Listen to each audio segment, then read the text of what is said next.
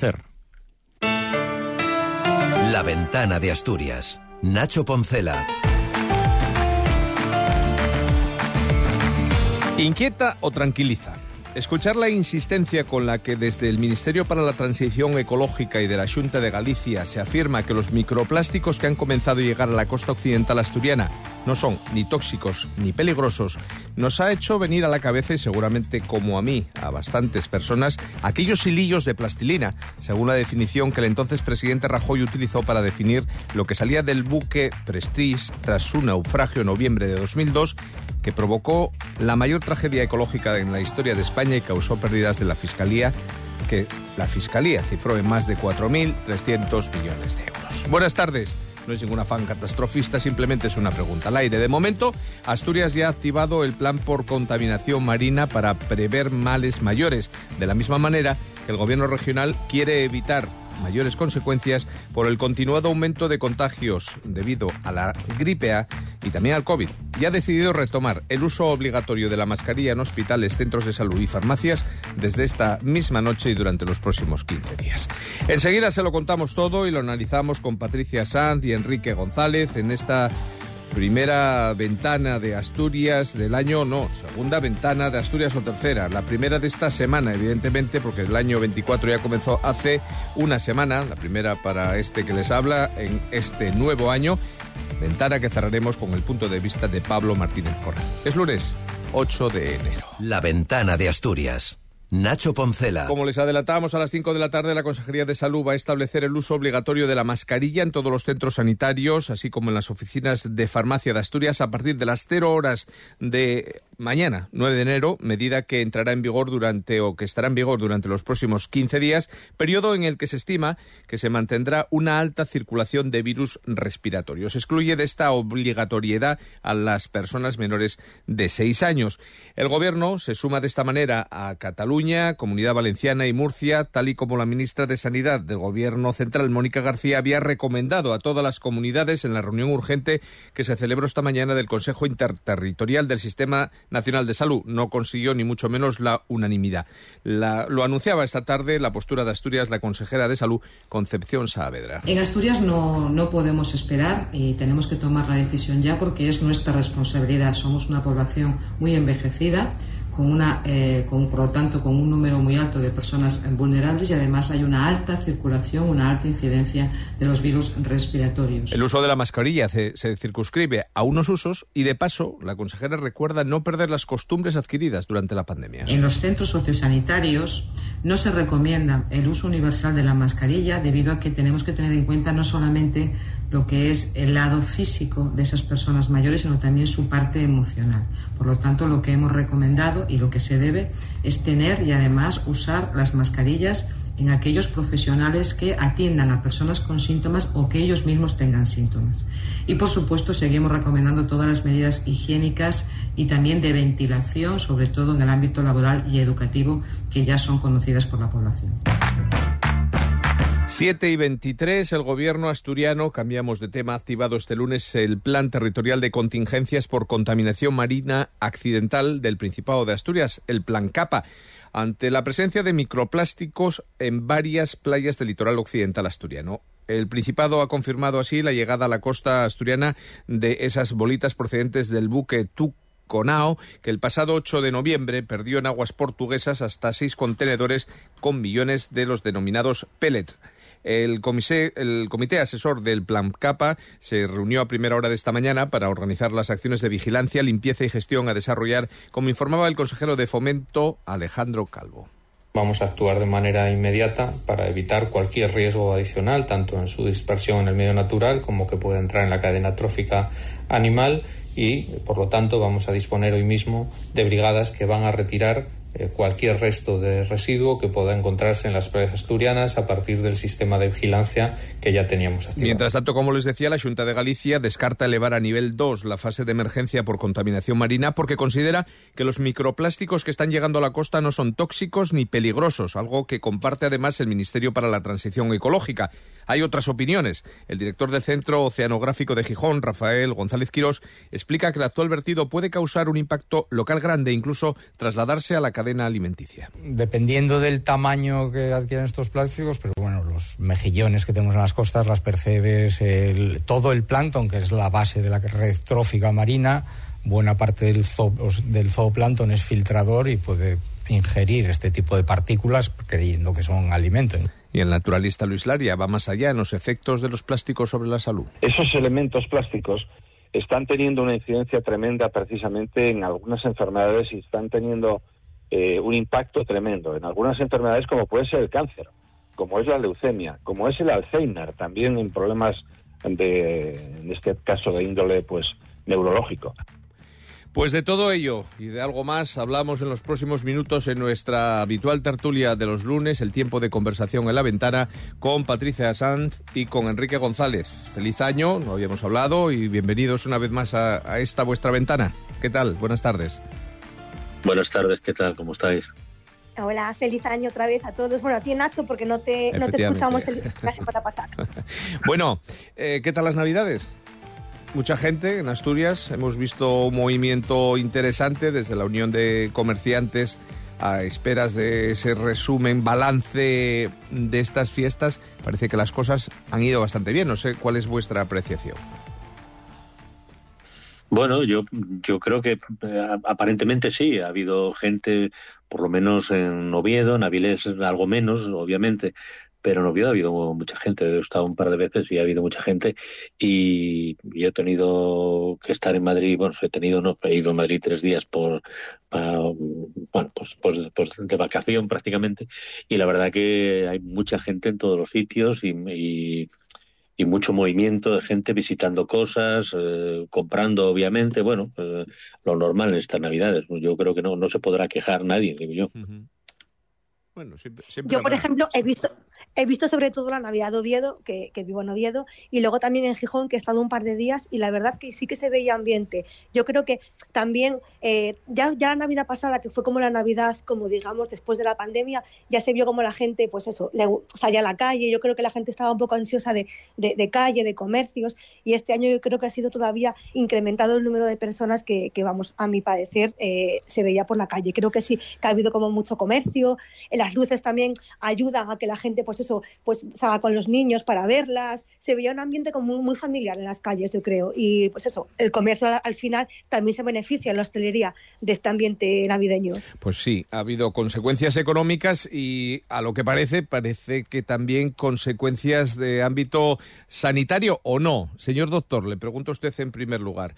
La decisión considero, yo considero que es acertada, vosotros me diréis, eh, y Enrique, sí, yo, creo que, está, era oportuna. Yo creo que está, sí, está justificada porque, bueno, quizá esta medida no se habría tomado hace cuatro o cinco años, porque ha habido situaciones de, de intensa circulación de virus respiratorios en otras en otros años atrás, pero es verdad que desde desde la pandemia, desde el COVID, yo creo que el uso de la mascarilla forma parte ya de una de las medidas que cualquier ciudadano tiene que tener presente cuando, cuando se encuentra mal, cuando se encuentra con un proceso respiratorio o cuando se encuentra en esta época de, alta circulación en un sitio cerrado con mucha gente donde puede haber pues algunas personas eh, infectadas por el virus, ¿no? Por tanto, yo, yo creo que es una medida una medida oportuna eh, y creo que llega en tiempo pues razonable. Por, a lo mejor una semana antes habría estado,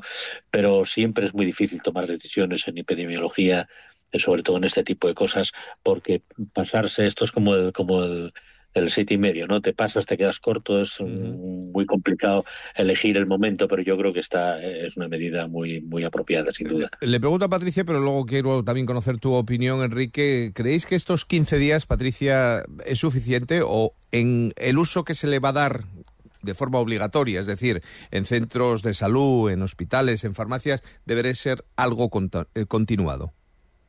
Bueno, yo creo que para empezar 15 días está bien, ¿no? Para ver un poco el desarrollo, porque como decía Enrique, ahora pues hemos estado todos pues, reunidos con mucha gente, eh, la gente sale más, estamos en espacios cerrados y yo creo que el, el, brote realmente de la gripe ha empezado como la semana pasada y sobre todo va a ser esta semana en la que viene. De hecho, yo hoy me he levantado con gripe Entonces yo creo que para empezar 15 días y luego ver cómo evoluciona, si se necesita más, yo creo que eso es una medida que se puede prorrogar y que yo creo que, bueno, que ir poco a poco, sin tampoco, eh, pues eso, ampliarla de forma excesiva al principio, yo creo que es suficiente de momento.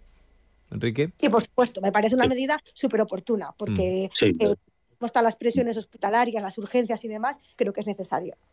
Sí, yo, yo creo que, hombre, eh, pues la, la, prudencia aconseja pues eso, dos, dos semanas, a mí me parece muy oportuno. Si se alarga un poquito el, el, pico de alta circulación de virus, pues a lo mejor habrá que alargarla un poco, pero yo no iría mucho más allá. Es decir, no podemos volver a la situación de la, de la restricción absoluta y de la obligatoriedad absoluta de, del uso de mascarilla, como en la época de la, de la, de la pandemia porque la situación no se parece eh, para nada, ¿no? Es una situación habitual del invierno que en este año pues vuelve la gripe A, que está desplazando a la gripe estacional, por tanto tiene un poquito más de, de, de impacto en las personas, sobre todo las personas más vulnerables, pero ya está, no, no va a durar más que dos, tres semanas y ya llevamos dos semanas de alta circulación de virus, con lo cual no, no puede durar mucho más y desde luego no, no puede generalizarse porque sería una medida absolutamente fuera de, de, del, equilibrio. Aparte, hay que, apelar a la responsabilidad de las personas. Es decir, uno si, si, se encuentra mal y tiene tos y tiene mocos, pues si tiene que salir a la calle, eh, pues tendrá que salir con mascarilla porque irá a algún sitio, sube en autobús o en un tren, no sé, tendrá que llevarse la mascarilla, pero ya está, no mucho más.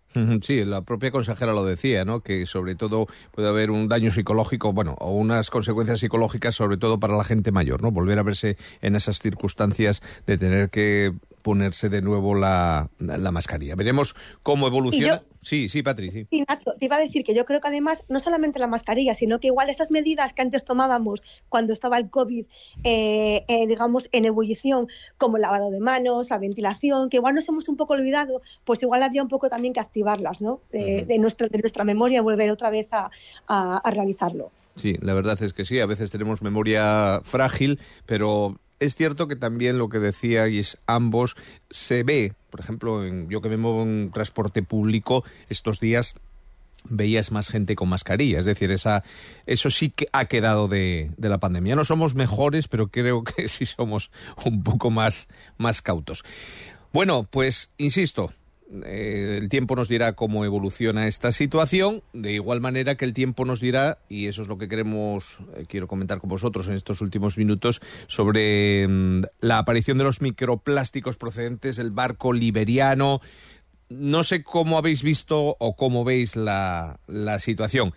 Mm, vuelvo a insistir en que no hay ningún afán eh, catastrofista, nada tiene que ver esto con, con el prestige y, y, el galipote o el chapapote, pero sin duda alguna marca un punto de atención, ¿no? Porque hoy decía el propio director del eh, Centro Oceanográfico de Gijón que es que en Verdicio hay microplásticos desde hace mucho tiempo y en otras playas, es decir, estamos ante una verdadera plaga de, del siglo XXI, que es el plástico. Sí, efectivamente, pero yo creo que hay uh, algunas cuestiones que, que tampoco se deben decir. Es decir, decir categóricamente que son que no son tóxicos y que no son peligrosos, a mí me parece un, exceso de, de, precaución frente a la alarma o de vacunarse frente a la alarma. Es decir, son tóxicos en la medida que son materiales que no deben estar donde están ahora, es decir, en los, en los mares y en las playas. Segundo, eh, no son peligrosos mm, hasta que entran en la cadena alimenticia y entrarán porque los peces se los comerán y nosotros comeremos los peces. Pero bueno, ya está pasando con otro tipo de plásticos, pero no, yo creo que es una cuestión que tiene cierta seriedad y que, bueno, las, las autoridades en las, en las dos comunidades autónomas que en este momento están afectadas lo que tendrán que hacer y en eso están, para, parece ser, pues tendrán que poner todos los medios disponibles para intentar reducir y eliminar cuanto antes los, los, las bolitas estas de plástico que parece que se han perdido por ahí en algún barco. Pues sí, unas cuantas, seis contenedores, nada menos. Ah, una, una broma, vamos, a, las imágenes que salían en la tele, de madre de Dios, qué cosas, cantidad de bolitas. Pero bueno. A mí lo que me gustaría, lo que me gustaría significar es que, que la rapidez con la que ha actuado el Principado, que sí que es verdad que creo que hay que darles, hay que felicitarles en este sentido, porque ya ayer Hoy se activaba lo que era el plan, pero ya ayer yo creo que se activaba lo que era la vigilancia en las playas. Y hoy ya, esta mañana, pues ya se ha activado ese plan de, recogida y de, y de, limpieza y de gestión de, las medidas a desarrollar. Creo que el, Principado ha actuado con mucha rapidez y de momento dicen que, que es mínima la, digamos, esa invasión de microplásticos que tenemos en nuestras playas, sobre todo en el, en el occidente. Y, y bueno, por eso, a ver, esperemos que en verdad pues la cosa quede ahí y que podamos, se pueda gestionar de una forma pues en el tiempo limitada y que no nos afecte a, los consumidores de, esos peces y a los consumidores de las playas de Asturias luego en el verano. Y sobre todo que sirva como un punto de atención, como decía, porque es que es cierto que ahora la contaminación por este vertido es prácticamente muy pequeña en, Asturias. Puede ser mayor y lo será seguro porque las corrientes, el mar tiene sus designios y así lo hemos visto, por ejemplo, con esa catástrofe del, del Prestige. Pero si hay algo que hay que, no sé de qué manera se puede hacer, pero la llegada de plásticos a nuestras playas es algo habitual y lo vemos mucho, sobre todo en invierno. En verano no se nota tanto porque hay mucha gente en las playas, pero en invierno mm, todos lo hemos visto, ¿no? Eh, habría que atacarlo de alguna manera, de una forma ya directa. Sí, bueno, la, cualquier cosa termina en el mar, o sea, o bien porque termina en el mar directamente o porque desde el río llega al mar pero lo cierto que somos bastante poco cuidadosos como, como sociedad con, con, con, lo que es el respeto al medio ambiente y los plásticos son uno de los elementos, los plásticos en las pilas y algunos otros materiales son, son tremendamente persistentes en el, en el tiempo y especialmente los plásticos que entran en la, en la cadena trófica de los, de los animales, con lo cual, bueno, es un, es un problema, pero no por las bolitas, un problema, como tú bien dices, de hace mucho tiempo ya, ¿no? Yo creo que habría que concienciar mucho más a la sociedad. Yo creo que estamos un poco concienciados que en ese sentido, eh, mm, desde el punto de vista ya incluso a nivel de colegios, de, enseñar a los, niños para que luego el día de mañana tengan esa conciencia, eh, pues eso, de, lo que es la ecología, de, la importancia de, cuidar nuestra naturaleza y demás. Yo creo que es eso, un poco de falta de, concienciación a nivel general. Esperemos que, esto con el, con el paso del tiempo que se vaya subsanando y que la gente se conciencie de la importancia. Miedo me da viendo los contenedores este fin de semana. ¿Cuánto nos habrá ido de plástico por los váteres de algunas casas, no?